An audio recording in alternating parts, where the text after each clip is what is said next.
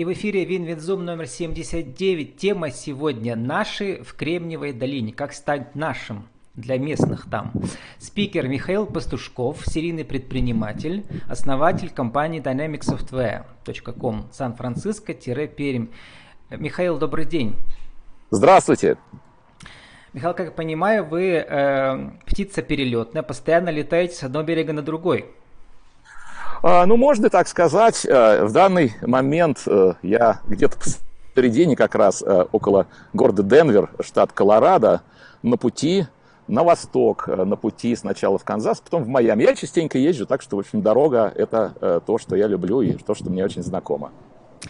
Вы никогда не хотели быть эмигрантом, а вы просто 25 лет назад из Перми уехали, закончив политех аэрокосмический, и оказались в Америке, как вы говорите мир посмотреть, если не сейчас, то когда?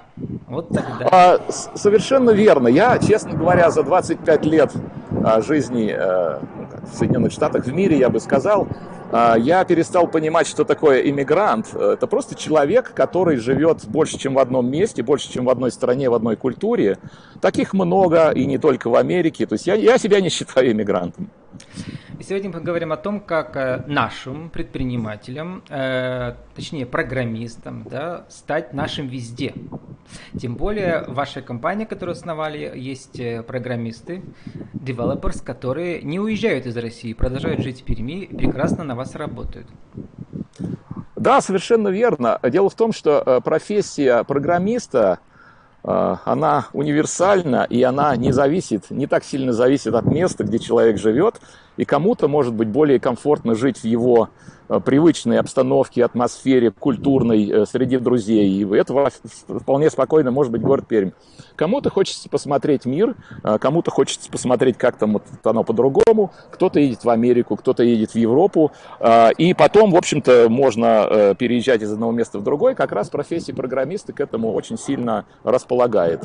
И как вы сказали, очень вдохновляюще в своем интервью эм, для проекта «Тайны предпринимателя», предприниматель э, нашего пермского проекта, да, что средний русский программист попадает сразу достаточно высоко в Америке, так же, как и в любой другой стране, да, потому что это международная конвертируемая профессия, особенно Java, программинг и так далее. У меня однажды был ученик по английскому Java программ, поэтому я знаю это слово. А, хорошо, хорошо, слово правильное.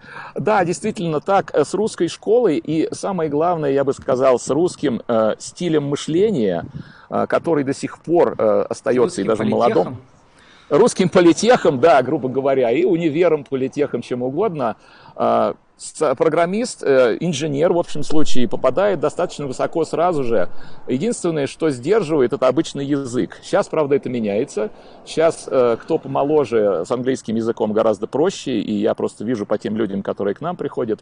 Когда люди осваиваются в культуре и с языком более-менее получается нормально, проходит, ну, может быть, месяца два-три, у кого шесть, тогда дальше все летит. Но я не хочу радужную картину рисовать, что вот только программист приехал, закончивший политех, его сразу же тут в Google взяли и заплатили много денег.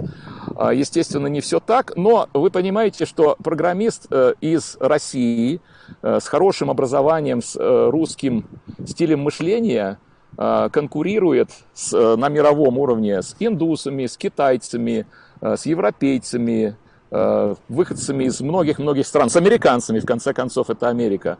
Вот. И мой личный взгляд на это, что он попадает, ну, в общем-то, достаточно высоко, ему надо просто себя проявить. И если он проявляет себя, есть очень много примеров, когда люди, в общем-то, попадают в хорошую среду, либо э, начинают свои стартапы, либо попадают в какие-то известные компании или неизвестные компании, но развивают эти компании. В общем, стартовые позиции у российских программистов, мне кажется, очень хорошие. Ну вот вы вспомнили про стартапы. Вы сам, вы сами серийный предприниматель, означает, что вы стартапы разные пробовали. Вот это ваша компания основная. А я посмотрел еще в LinkedIn, у вас еще была компания по разработке финансового приложения, как оно называлось, а, вот, которая, видимо, не пошло, да, потому что оно исчезло, его нету в этом в Google, э, в Google Play. Да, она называется Plantify. Э, мы несколько делали внутренних стартапов. У нас немножко необычная компания. У нас нет а, инвесторов. У нас нет никого, кто бы нам давал деньги со стороны. Это не вообще типичный... вы не любите занимать, я знаю, да. А, да, да, да, да, да. Это э, другая совершенно стезя, это другой способ мышления, другой способ построения бизнеса. Таких немного. В основном все-таки стартапы строятся на привлечении капитала, и первый этап любого стартапа это как раз а, для того, чтобы найти инвесторов, правильных инвесторов. Мы сознательно не делали это сразу, но внутри у себя мы пробовали э, многие идеи, в частности, вот финансовые идеи Plantify. Ну, Она вот в этом пош... есть, да, идея серийного предпринимательства, что мы пробуем, ну, как птица Феникс, разные гипотезы, пойдет, не пойдет. Э, но вот самое крупное, то, что у вас, я посмотрел на сайте, э, то, что уникальное, да, это вот Э, приложение, с помощью которого распечатывать можно с мобильного телефона э, документы, да, без компьютера или облака. И там у вас, а, я да. прочитал, сколько миллионов? 12 миллионов пользователей. А сейчас уже 30, 30. Дело в том, 30. что сайт, э, как сапожник без сапог, сайт довольно старый, мы его не обновляли, и сейчас ищем, а, в общем, Потому что клиенты сделать. приходят не через сайт.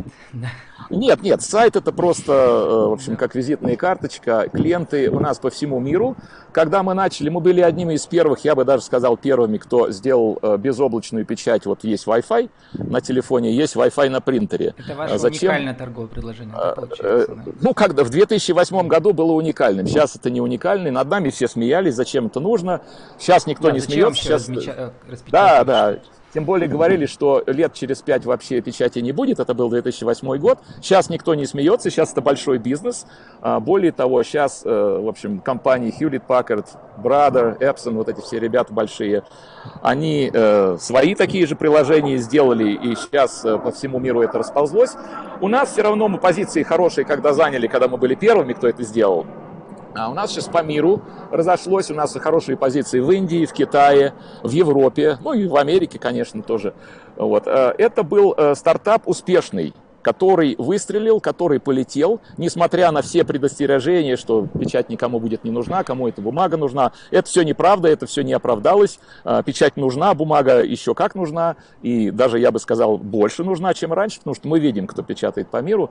Это был успешный стартап. Среди неуспешных, ну вот вы упомянули Plantify, финансовые приложения, там а, важно понять... Вообще, У меня 9... называлось здесь, я посмотрел, Saved Plus.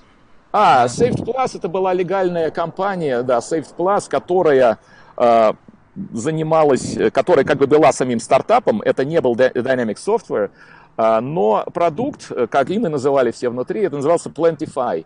Uh-huh. Э, это э, предполагалось, что поможет людям сэкономить деньги на что-то, на какую-то цель и позволит другим людям поучаствовать в их э, накоплениях, если они посчитают нужным.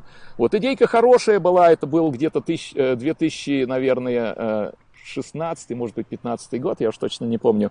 И тогда финансовые технологии, финтех, была популярна тема и мы тоже решили себя попробовать в ней. Оно, в общем-то, работало, но оно не приносило ни прибыли и э, никаких... А других... вообще, а основная ваша деятельность, э, вот посмотрел Java Application Server, вот этот сервер вы тоже разработали и продаете, получается, да? Его? Э, Java Application Server был э, разработан, я его сам когда-то начинал писать, это мой личный проект был, потом из него, собственно, и построилась компания. Но это был 2002 год, это все-таки было очень давно, сейчас это больше э, продукт Legacy, это продукт, который ну, когда-то нас держало на плаву, но сейчас, э, в общем, продаж там никаких нет, но это позволило нам создать свою платформу e-commerce, на которой мы много что понаписали, но это тоже прошлое. Сейчас наше основное это мобильные разработки для Android и iPhone. Ну, вот я про это хотел, э, как бы у нас не так много времени, но на самом деле это такой вот основной бизнес сейчас не только у вас, а вообще у десятков тысяч маленьких компаний, что в Америке, что в России, что по миру, да. Вот, э, у вас сколько у вас сейчас человек работает вместе с пермским офисом? Офисом, девелоперами? 25, 20, 25 человек по миру э, у нас есть. Ну, вот есть Пермь. А пермяков сколько? А, пермяков, да нет, не 3-5, пермяков у нас 18. Ага, получается, что вот ваше руководство сидит там, а все девелоперы здесь. Очень хорошо, а, ну как можно нас... экономить денежку, да? можно, можно. Тут, да. кстати, на зарплате, это тоже вот такой миф есть, что на зарплате в России можно экономить. Тут, тут смотря с чем сравнивать. Если сравнивать с долиной, то, конечно, да. То ну, есть да, там да, да, да Вот. Если сравнивать, допустим, с Индией, то нет, это наоборот. Я, я помню, нас, мне кстати... мой ученик рассказывал, это были, эти были 2005 год в Москве, когда я зарабатывал тренингом по английскому, он был как раз Java, этот программист, да, он говорит, мне просто лень ехать в Америку, там, конечно, будет раза в полтора больше зарплата, но не в два, в полтора, да, но там и расходов больше на квартиру и так далее, мне в Америке, и, о, вообще, да, и в Москве да. мне комфортнее. Ну, вот о, да, о, да. Э, тут вот тоже есть такое э, непонимание, что человек думает, что он в Америку приедет, сейчас будет получать большую зарплату, и сейчас он все ее потратит. Там однушка здесь... стоит 2500 долларов. Э, ну, тут один к одному... Сан-Франциско за 2500 долларов вы ничего не найдете да, вообще. Комнату. А, ну или найдете в таком районе, где вы не хотите жить. А, можно жить не в самом, конечно, Сан-Франциско, а немножко в пригороде, что в основном все и делают. А, там все тоже очень высоко. Про это интервью рассказывал Дудь как-то, ну, в общем, он да, все да. рассказал. Ну и э, реалии в том, что, конечно, зарплата будет э, очень высокая, там сколько, 5 тысяч, больше, наверное, да, у этих? Да, побольше, если да. попасть в хорошую компанию, да, тут да. побольше и существенно угу. побольше, но имейте в виду, что здесь, во-первых, налоги. Э, то есть то, что в Америке низкие налоги, это неправда. Эффективные налоги в Америке высокие. Притом здесь надо платить страховку медицинскую, без нее достаточно достаточно сложно жить на белом свете, даже если вы здоровый человек. А, здесь э, много затрат, ну, на жилье прежде всего, а, на передвижение, вам как надо передвигаться, вам надо mm-hmm. машину. Но если в городе живете, транспорт все-таки есть. А покажите хоть здесь... вашу Теслу, то вы сейчас на Тесле современной. У меня только что было интервью с владельцем Теслы из Перми. Вот я сейчас. У него красное, у вас белое. Да, белое, да, да, да. Сколько раз вы заряжали, едучи э, через всю страну-то? Ой, много-много, я даже не считаю раз. Конечно, больше, чем бензиновые заправки, но сейчас Инфраструктура построили... есть, да, уже? Инфраструктуры столько много построено э, заправок Теслы, что, в принципе, не замечаешь. А батарея у нее где там? А батарея у нее внизу, ее не видно. Uh-huh. Она хватает ее на 320 миль, это где-то 500 километров. В принципе, ну, чуть-чуть поменьше, чем бензиновая машина. А, но э, не замечается, практически не замечается. Есть такие места, где нет вообще ничего. Допустим, я пример приведу. Есть географический центр Соединенных Штатов, э, где стоит флаг, ну, написано, что это географический центр, кругом кукурузные поля в Канзасе, э, и там есть тесловский суперчарджер, а больше ничего нет. Вот. Красивая жизнь, конечно, но сложно. Возвращаясь к психологии и вот вас как руководителя, почему, кроме того, что все равно приходится э, можно платить меньше, да, потому что люди здесь живут. Но иметь сделать с ними сложнее, да, на удаленке с пермскими программистами. А, и да, и нет. Ведь зависит все от того, что умеет человек. И очень мало зависит от того, где он находится физически. Ну, а, Дело для том, программистов, что... да, да, да. Для программистов, да, да, да. Америка тоже очень разнообразная. Если мы говорим про долину, это одно. Если мы говорим про Канзас-Сити, это другое. Если мы говорим про, э, допустим, Чикаго или Бостон, э, или ну, Нью-Йорк, Нью-Йорк вообще еще третье. иметь дело с теми, кто у вас там сидит, или с, с, с пермяками, или это все разные вещи? А, я бы сказал, это вещи индивидуальные, они зависят от человека. И если человек, вот у нас внутри компании мы называем человек наш, и когда мы находим нашего человека, да, он у нас... Перми, да, да, да, а это без разницы, наши в Перми. Мы можем найти не нашего человека в Перми. Вот он вроде по-русски говорит, пермяк, э, соленые уши, все знает, все хорошо, но вот не наш, и все. И а я вас люди... процитирую, вы как раз в интервью говорили, что Самое главное это attitude, то есть отношение attitude, к да. делу, ради чего человек пришел к нам. Мы должны понять, что он может дать нам. Да? А, да, вот. конечно, конечно. Это вот самое основное. Мы слово attitude не можем нормально на русский язык перевести. А, это одно из тех слов, но которые, на мой делу, взгляд, разве нет? можно так сказать, но вот в моей э, голове, в моей английской семантике оно вот так вот не звучит. Все-таки э, одного слова, ну, можно сказать, это отношение к делу, но это больше, чем отношение к делу, это отношение вообще ко всему. А, допустим, если сказать у него he has the right attitude по-английски, uh-huh. это непереводимо, как вот слово пошлость непереводимо на английский язык, есть и такие. Вот. Э, ну, если а вы, э, Михаил, стали американцем за 25 лет? Про пошлость, если помните, значит, русская культура для вас важна? Набоков, конечно, Чехов конечно. про пошлость Ой, писали. абсолютно, конечно, конечно. Вы знаете, я приведу здесь цитату Акунина, а, который, может быть, он откуда-то тоже это цитировал, Борис Акунина, который сказал, что культура, она а, гораздо дольше живет, чем всякие политические режимы, партии, границы, правительства, вот это вот все дело. А, и поэтому русская культура, она независима ни от политического режима, что в России, что в Америке. Она универсальная, я э, часть ее, и это никуда не денется. По приезду в Америку многие, и я тоже в эту попадал категорию, начинают сразу же очень сильно отвергать, вот мы такие американцы, мы сейчас, просто хочется узнать другую культуру.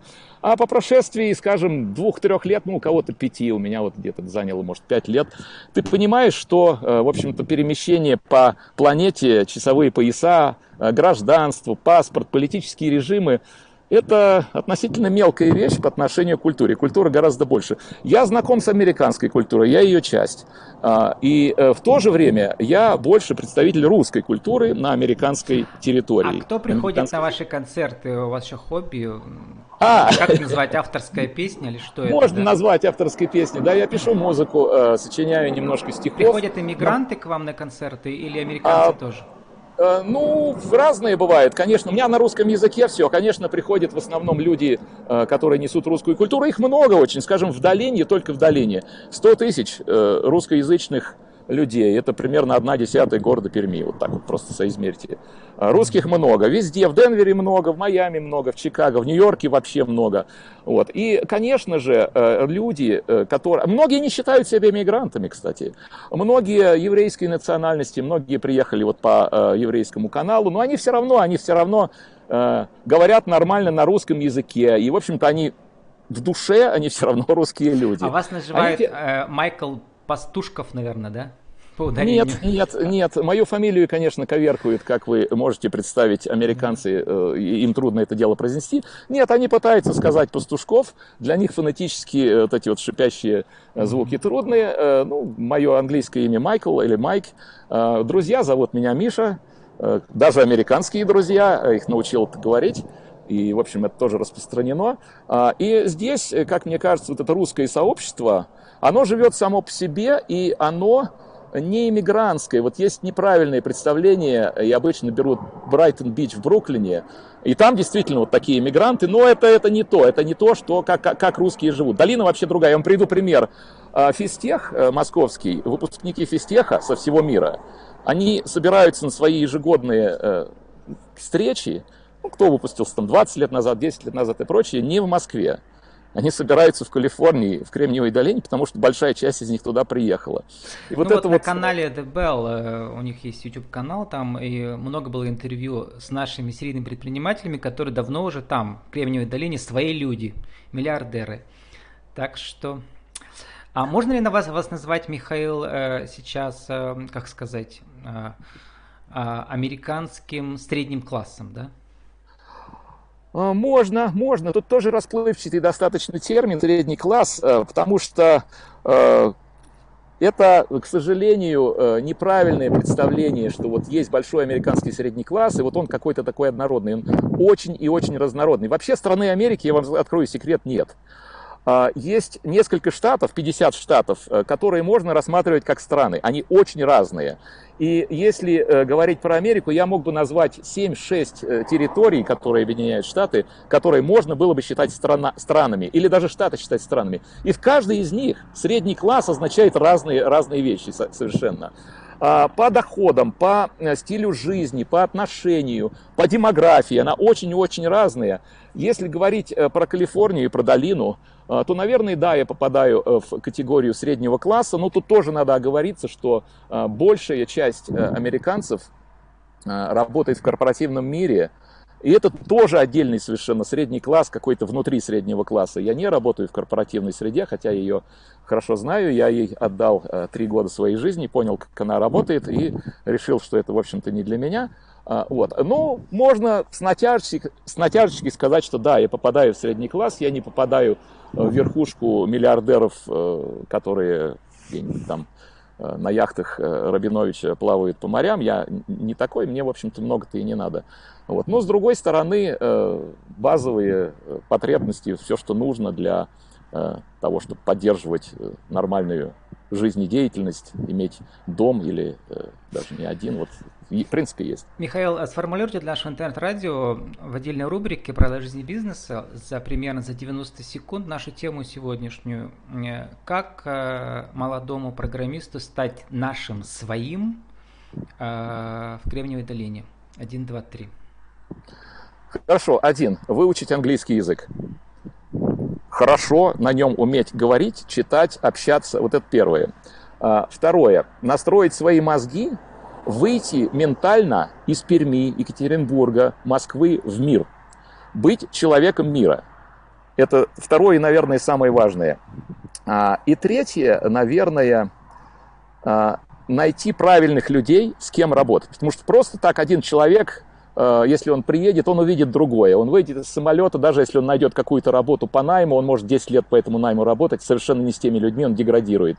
Нужно найти правильных людей, и это может быть даже э, в какой-то мере вопрос удачи, потому что это все случайно, индивидуально. Вот, вот я бы сказал так. Самое главное, наверное, это выйти ментально из э, города Пермь, даже живя в городе Пермь, это совершенно не важно. Вы можете жить в городе Пермь, но быть ментально в мире. Вот это самое главное. Отлично. И заканчивая наше сегодняшнее интервью, а представьте, что эти 25 лет вы прожили бы в России ваша жизнь была бы другой? О, да. Я бы не вышел в мир, наверное. А, мне просто, вот у меня не получилось. Я уезжал в 90-х годах, и там все-таки другая атмосфера была. Я думаю, что я не смог бы, живя в Перми, выйти в мир. Мне пришлось физически уехать, и только тогда я понял, что я не приехал в Америку, я приехал в мир. А, конечно, если бы я этого не сделал, то э, этого бы не случилось, но с другой стороны, я часто бываю в Перми. А, я, в общем-то, вот до коронавируса проводил там общем, пару месяцев в году, летом обычно. Я представляю обстановку, я не считаю, что я вообще куда-то уехал. Иногда такое впечатление, что гуляя по Комсомольскому проспекту, как будто я там, э, в общем-то, всегда и жил. Вот. Ну, конечно, э, если бы я никуда не ездил, это было бы не так. Голова у вас в мире, а одной ногой вы иногда касаетесь Перми, да? Особенно э, когда приезжаете. Как часто приезжаете бэк-офис проверять? А вы знаете, это не проверка, потому что у нас компания э, образовалась таким образом, что, в общем-то, все построено на большой доле доверия и э, проверять. Ну, есть, конечно, общение, мне а хочется офис пообщаться. Офис есть в Перми или Есть, конечно, конечно, конечно. Напротив Алмаза у нас офис на седьмом этаже. Э, там, в общем, красиво, все хорошо. Нет, офис в Перми есть. Вот. Я приезжаю, ну, приезжал до коронавируса где-то пару, может быть, раз в год на зиму посмотреть. Все-таки в Калифорнии зимы поменьше, не, не как в Перми. Летом. И я совершенно представляю хорошо, как там, э, что. И, в общем, общаюсь с людьми. У меня там друзья есть, у меня там мама живет, брат. В общем, у меня есть э, кому и куда э, ездить. Вспоминая Чехова, э, он говорил, что человеку нужен весь мир.